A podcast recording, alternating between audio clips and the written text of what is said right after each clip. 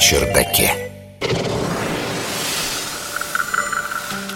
Причин того, почему возникали, а потом довольно внезапно рушились многие крупные империи, немало. От засух и землетрясений до продолжительных войн. И далеко не все из них, оказывается, удовлетворяют ученых-историков. Иногда для смерти государства, казалось бы, просто нет объективных причин. Научный журналист Егор Быковский. Вообще, друзья, я больше люблю, конечно, про физику, математику и биологию, но иногда начинаю читать и про историю, и в свежих публикациях случается что-то поистине неожиданное.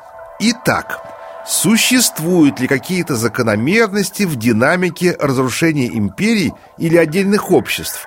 И становятся ли государства в определенный момент более уязвимыми для коллапса? На эти вопросы попыталась ответить группа ученых из американских и европейских университетов. Вообще-то, при анализе гибели какого-то государства мы, конечно, склонны заострять внимание на внешних факторах, таких как засуха или прочие природные или антропогенные катастрофы. Ну вот там прискакали, скажем, немецкие псы-рыцари, или татаро-монголы, или неурожай ужасный случился. Такие причины действительно могли играть роль в гибели обществ и стран, но зачастую это просто триггеры – эффективны лишь в сочетании с внутренней динамикой того или иного государства.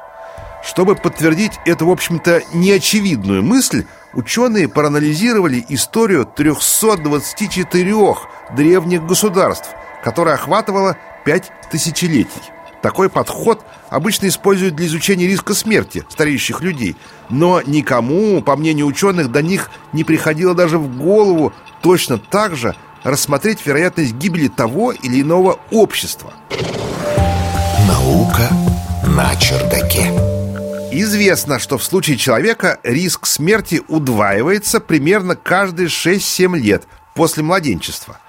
Поскольку этот экспоненциальный процесс усугубляется с возрастом, очень немногие люди доживают более чем до 100 лет. Авторы новой работы показали, что в случае государств этот процесс происходит немного иначе.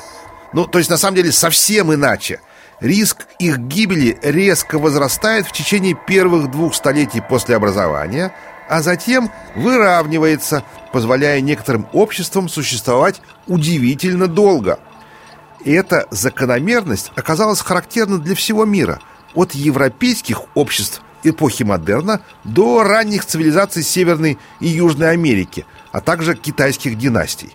Так, у древних династий Поднебесной верхний предел продолжительности жизни, династии, конечно, составлял около 300 лет на протяжении последних двух тысячелетий.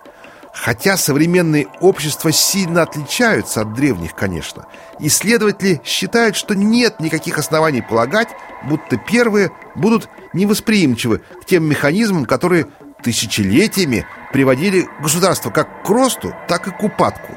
Ведь те процессы, что дестабилизировали древнее общество, социальная несправедливость, дефицит – экстремальные климатические вызовы все еще могут вызывать недовольство, а значит приводить к насилию и в наши дни.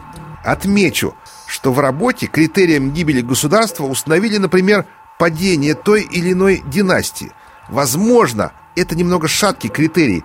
Например, если принять его за основу, то в Англии в 17 веке государство как бы гибло сразу несколько раз, что фактически неверно, и таких примеров немало – Очевидно, что авторы взяли такой формальный критерий, потому что в противном случае для ряда государств, Китай или Япония, случаев гибели установить вообще бы не удалось. Ну вот стоит себе Китай и стоит уже много тысяч лет, но по факту это совсем, конечно, разные государства.